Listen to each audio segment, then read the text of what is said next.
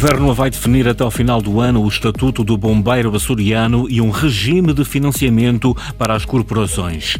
Em protesto contra as condições de prisões como a de Ponta Delgada, os chefes das guardas prisionais vão pedir escusa de responsabilidade.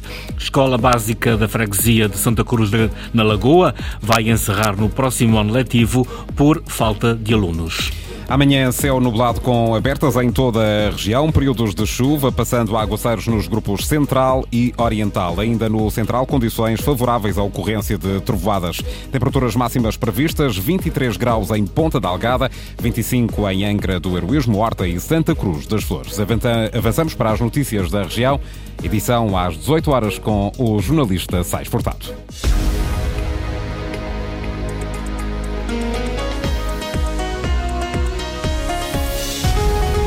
Compromisso assumido por José Manuel Bolieiro. O Governo vai definir até ao final do ano o Estatuto do Bombeiro Açoriano e um regime de financiamento para as corporações. A intenção foi anunciada esta tarde, em Angra do Heroísmo, pelo Presidente do Governo Regional, numa cerimónia onde entregou ao Serviço Regional de Proteção Civil a condecoração de mérito atribuída pelo Presidente da República pelos serviços prestados na crise sismovolcânica de São Jorge.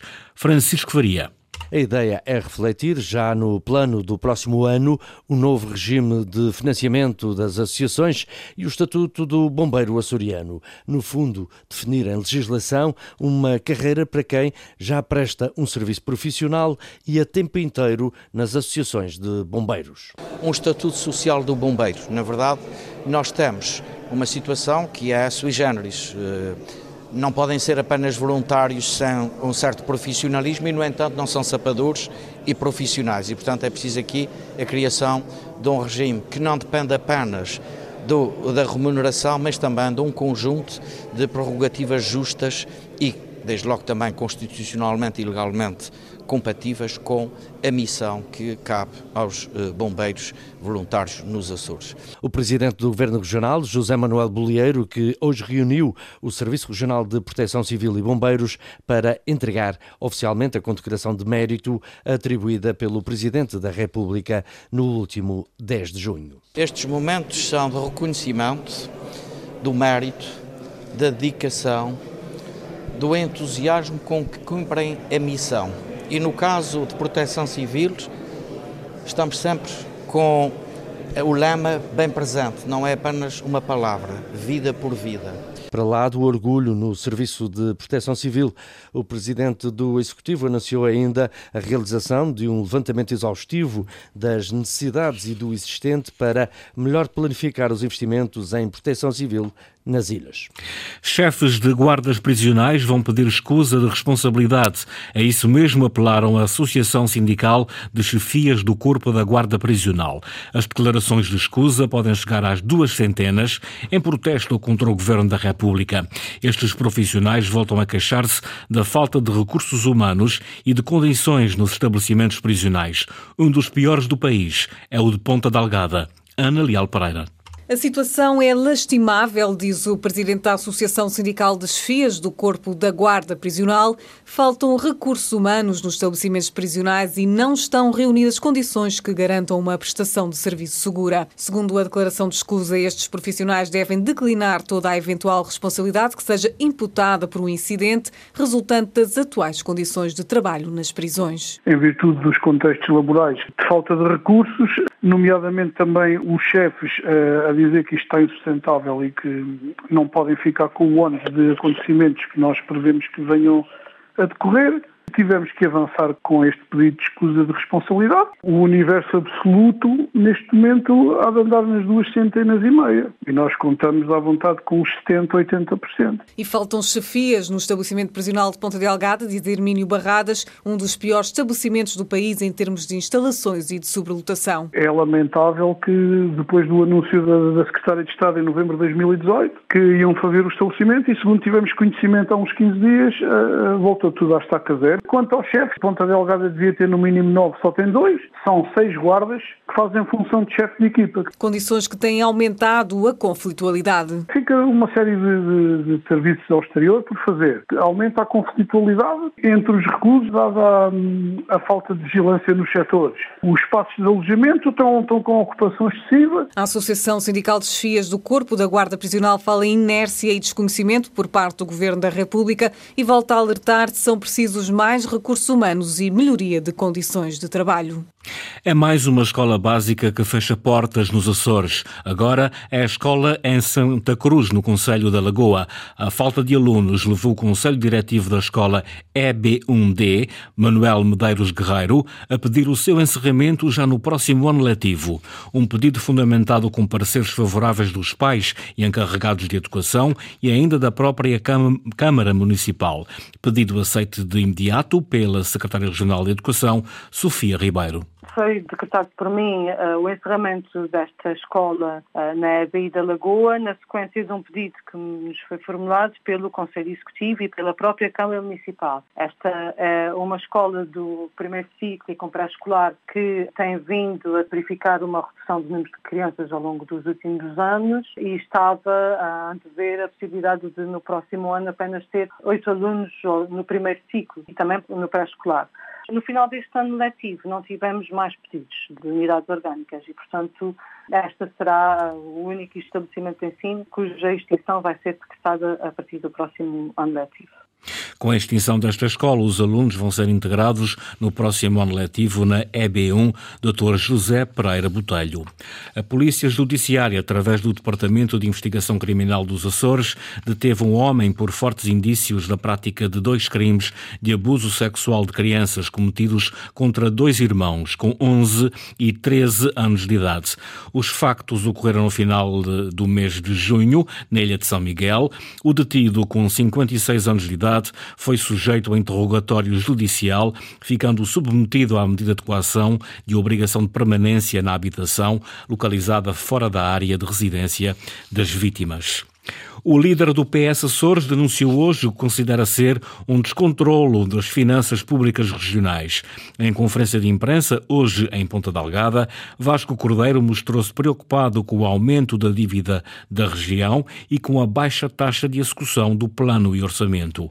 O presidente do PS Açores diz que há falta de capacidade do governo de coligação para liderar a região. Linda Luz. O Partido Socialista lançou alerta para o descontrolo das finanças públicas regionais. Vasco Cordeiro convocou os jornalistas para dar nota da preocupação do PS com a dívida da região. Considerando a administração regional direta, os fundos e serviços autónomos e as empresas públicas regionais reclassificadas, a dívida da região autónoma dos Açores aumentou só nesse ano 501 milhões de euros atingindo a 31 de dezembro de 2022, segundo as contas do próprio Governo Regional, o valor recorde de 3.109 milhões de euros. O presidente do PS lamenta ainda a baixa taxa de execução do plano de investimentos da região. A taxa de execução é historicamente baixa, fica-se pelos 66%. Isso quer dizer que, por cada mil euros que o governo disse que ia investir, perto de 340 euros ficaram apenas no papel. As consequências da pandemia e da guerra na Ucrânia não podem ser desculpa para a degradação das finanças públicas, diz Vasco Cordeiro, e acrescenta o dinheiro arrecadado através do IVA deveria ter sido devolvido aos cidadãos. Ao contrário do que aconteceu no resto do país, devolver aos açorianos os milhões de euros que o Governo Regional arrecadou só no IVA, para além do que tinha previsto.